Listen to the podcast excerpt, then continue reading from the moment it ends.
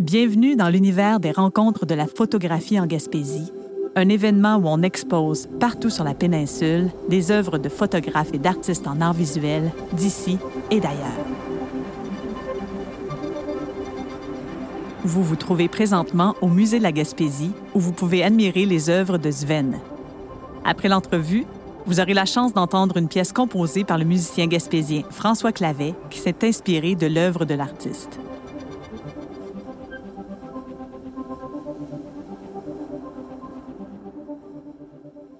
Alors, je m'appelle Sven et je suis un artiste visuel, on peut dire aussi artiste multimédia ou artiste numérique, c'est au choix. J'ai un peu vadrouillé en musique d'abord euh, quand j'étais euh, à Paris. Euh, ensuite, j'ai fait un petit peu de théâtre. Et en fait, vraiment, l'art visuel est arrivé tardivement. et surtout, quand je suis arrivé à Montréal en 2007, je me suis installé ici et j'ai commencé à faire la tournée des galeries, des centres d'art, voir un petit peu comment ça fonctionnait à Montréal. et puis, ça ça a commencé à, vraiment me titiller euh, au tournant des années 2010 et est arrivé aussi à ce moment-là euh, les appareils mobiles.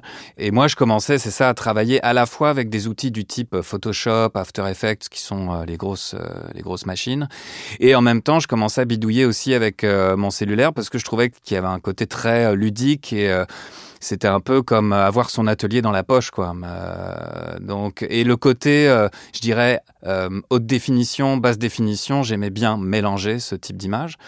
Jusqu'à aujourd'hui où je présente Plongeon, qui est un dispositif qui intègre la réalité augmentée et qui est mon premier projet solo en, en tournée.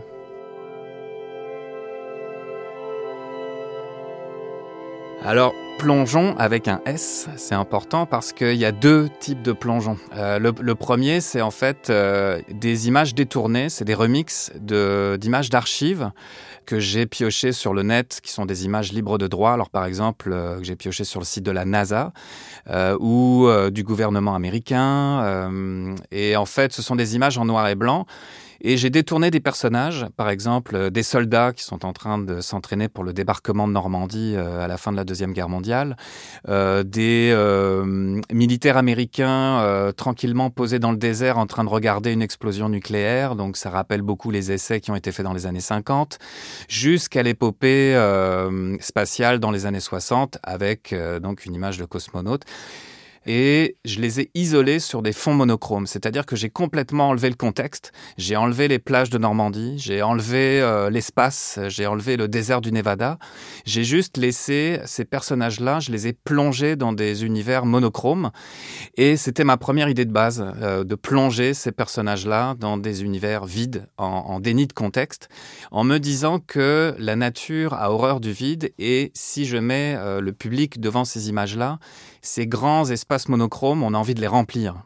Et ensuite, c'est là qu'arrive le dispositif de réalité augmentée. C'est que là, j'invite les gens à prendre leur appareil mobile, téléphone ou tablette, et en revisitant en fait les œuvres qu'ils ont devant eux, les euh, appareils mobiles révèlent d'autres images.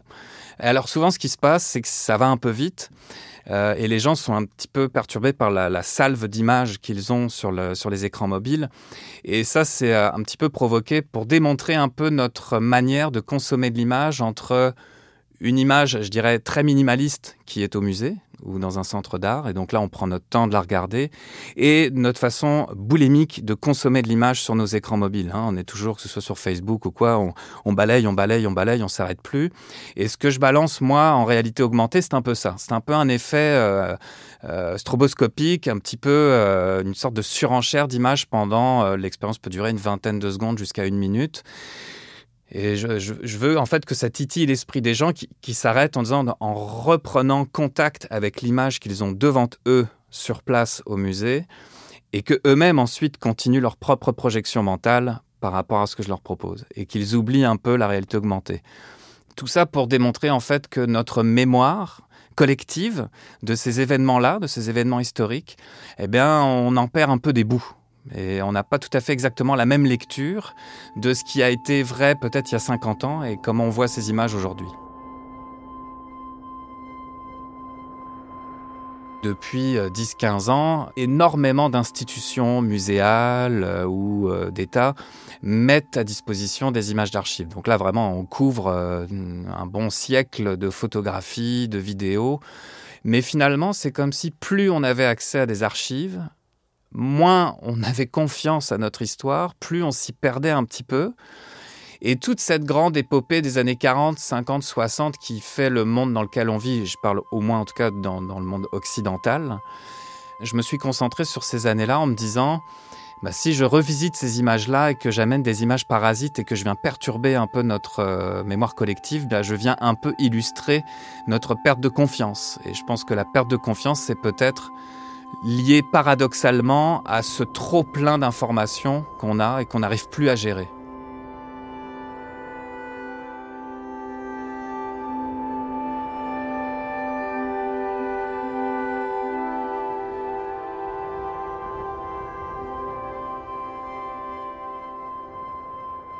J'ai eu la primeur euh, d'écouter la pièce de François Clavet euh, qui a composé euh, juste, entre guillemets, juste en voyant mon image du cosmonaute sans la réalité augmentée. Donc oui, je vous invite à écouter ça parce que ça représente bien à la fois le côté dépouillé des images que vous allez voir au musée de la Gaspésie à Gaspé.